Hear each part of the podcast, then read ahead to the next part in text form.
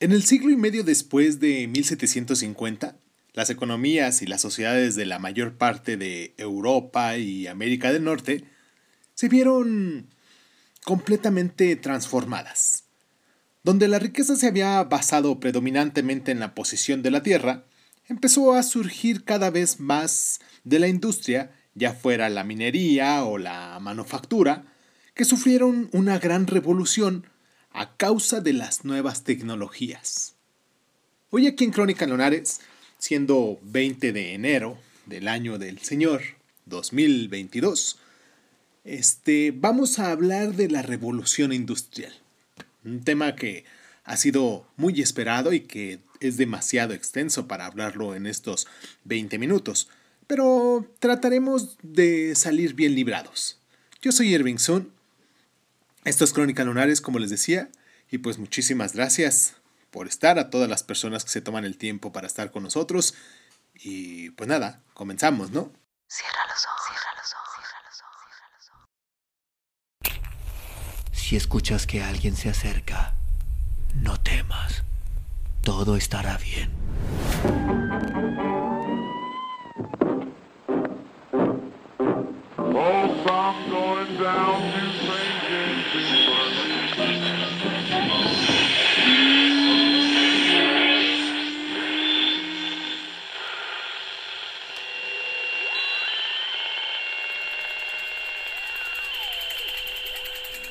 Estás escuchando, escuchando Crónica, Crónica, Crónica el lugar, el lugar donde, donde, donde tus oídos. Bienvenido. Los pueblos y las ciudades crecieron de forma extraordinariamente cuando empezaron a llegar personas desde el campo para trabajar en las nuevas fábricas. Al hacerlo, muchos cambiaron la pobreza rural por la degradación y la miseria urbana. Un fenómeno que aún se puede comprobar en los países de industrialización reciente de todo alrededor del mundo.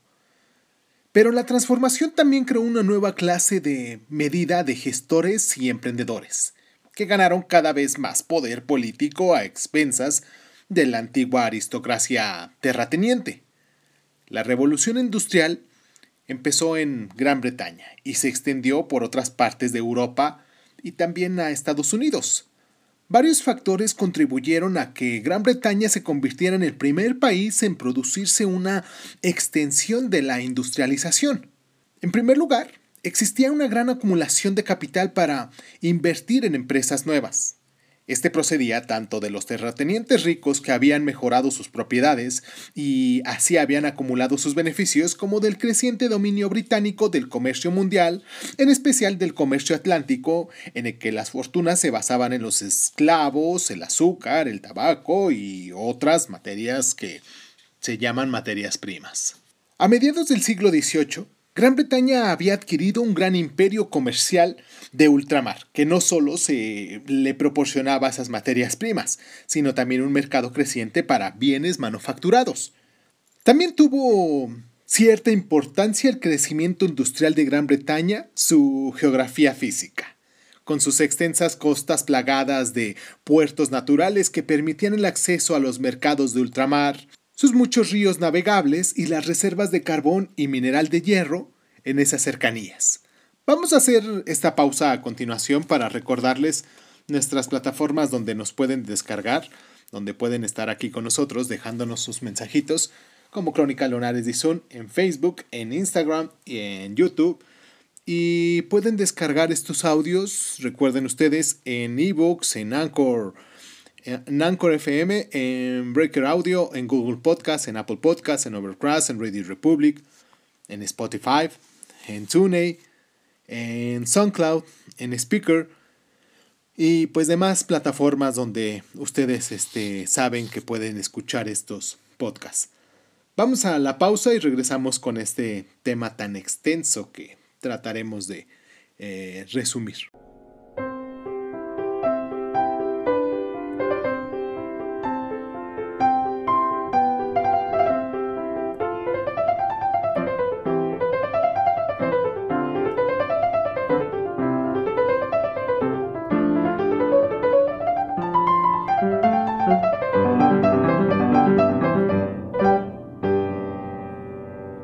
La mecanización fue la clave que desencadenó la revolución industrial. En la época preindustrial, las manufacturas se realizaban en casa de individuos autoempleados o en talleres pequeños en los que un maestro artesano supervisaba el trabajo de jornaleros y aprendices. Habitualmente una persona realizaba todas las tareas necesarias para la producción de un objeto, desde el principio hasta el fin. Sin embargo, en La riqueza de las naciones, un libro del precursor de la economía, Adam Smith, nos señala las ineficiencias de este enfoque artesanal, tomando el ejemplo de una fábrica de alfileres. Smith nos decía que un hombre trabajando solo debía afanarse para completar un alfiler al día, mientras que si 10 trabajadores diferentes se encargaban cada uno de una fase del proceso, la fábrica podía producir 48.000 alfileres al día. Esta división del trabajo, argumentaba Smith, también animó el desarrollo de la maquinaria nueva.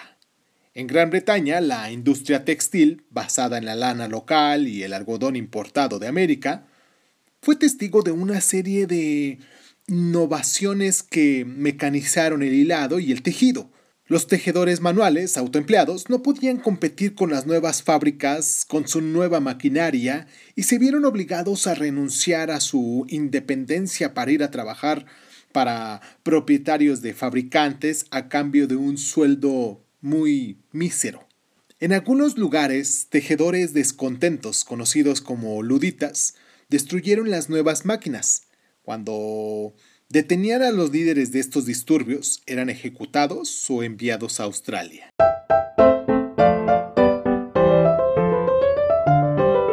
Al principio, la maquinaria nueva se movía con molinos de agua, pero con la mejora del motor de vapor, el carbón se convirtió en la principal fuente de energía. El carbón, en la forma de croque, también proporcionaba el calor necesario para fundir el mineral de hierro y la demanda creciente de carbón condujo a la explotación de vetas cada vez más profundas. Uno de los efectos más importantes del carbón y el vapor se produjo en el transporte. Durante siglos, los bienes más grandes se habían movido en barco por ríos y aguas costeras, más que por carreteras que tenían un mantenimiento muy deficiente y que con frecuencia, en especial en invierno, eran intransitables. El siglo XVIII presenció una extensión del transporte naval, en la forma de una nueva red de canales enlazados con las vías de aguas naturales ya existentes. Aunque, al mismo tiempo, se implantó también un gran programa de mejoras de carreteras. La revolución más significativa en el transporte iba a ser el ferrocarril, iniciando con la inauguración de la línea entre Stratton y Darlington en el año 1825. Muy pronto las redes de ferrocarriles se extendieron por toda Europa, América del Norte y también muchísimos otros lugares. El ferrocarril hacía posible el transporte barato de grandes volúmenes, no solo de bienes, sino también de pasajeros, dando origen a la posibilidad de desplazarse al ir creciendo las ciudades y a ampliar los horizontes a medida que la gente pudo viajar cada vez más lejos. Un efecto similar se produjo cuando se aplicó el vapor a los barcos, haciendo que, por ejemplo, los viajes transatlánticos se convirtieran casi en una rutina. A su vez, el vapor empezó a ser sustituido por la electricidad y el motor de combustión interna. A finales del siglo XIX, los rivales económicos de Gran Bretaña, Alemania y Estados Unidos fueron más efectivos a la hora de adoptar estas nuevas tecnologías, permitiéndoles tomar esa delantera. A principios del siglo XX, Estados Unidos se había convertido en la primera potencia industrial del todo el mundo.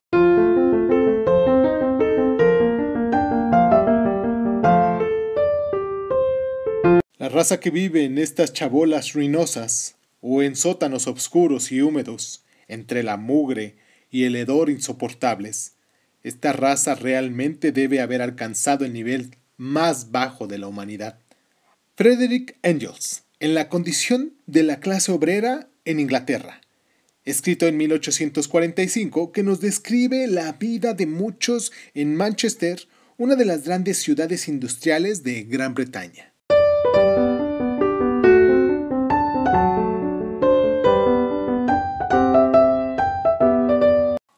De revolución estuvo en marcha junto con la revolución industrial.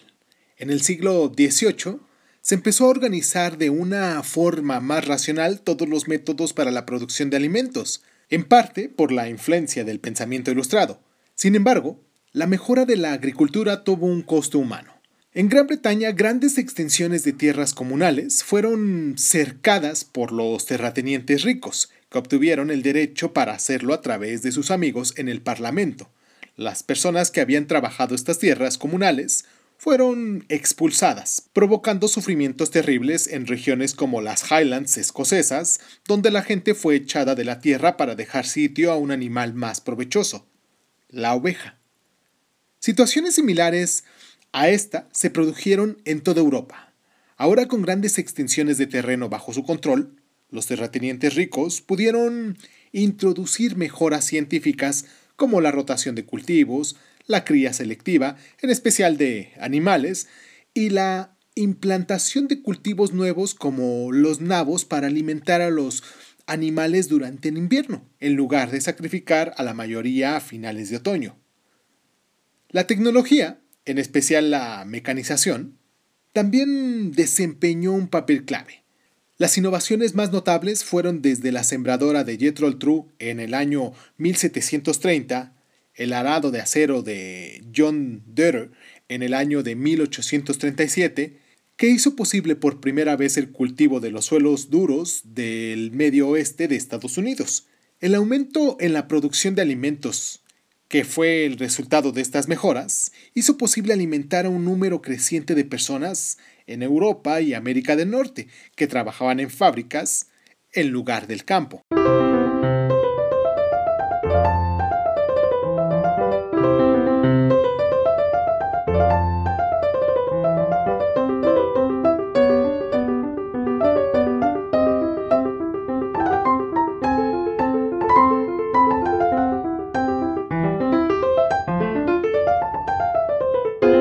Aplanamos montañas y convertimos los mares en nuestras carreteras. Nada se nos puede resistir. Thomas Carlyle. Dando un giro positivo a los adelantos tecnológicos en Things of the Times en el año 1829. En el año 1709, Abraham Darby construye el primer alto horno alimentado por croque. En el año 1712, Thomas Newcomb inventa el primer motor a vapor práctico. En el año 1730, Pietro True inventa la sembradora, una máquina para plantar semillas de forma muy eficiente. En el año 1760 fue el inicio de la explosión de construcción de canales en Gran Bretaña.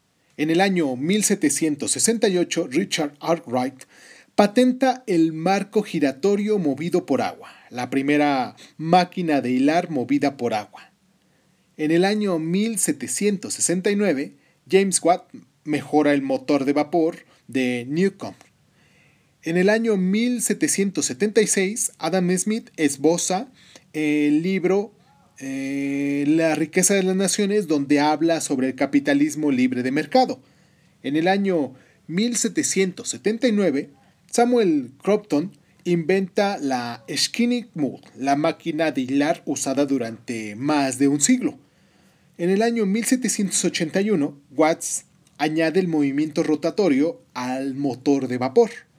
En el año 1785, Edmund Cartwright patenta su telar mecánico. Se usa por primera vez el vapor en el tejido de algodón. En el año 1793, Eli Whitney mejora el desgranado de algodón para separar las semillas de la fibra. En el año 1804, Richard Trevithick construye la primera locomotora de vapor que funciona. En el año 1811 a 1812 fue el estallido de la destrucción de máquinas en Inglaterra. En el año 1812, Henry Bell construye el Comet, el primer barco de vapor de ruedas con paletas. En el año 1821, Michael Faraday presenta el motor eléctrico. En el año 1823, el gobierno británico adopta la técnica de construcción de carreteras de John McAdams. En 1825 fue la apertura de la primera línea de ferrocarril pública entre Stockton y Darlington y Thomas Trelfond completa el primer puente sobre el estrecho de Menai.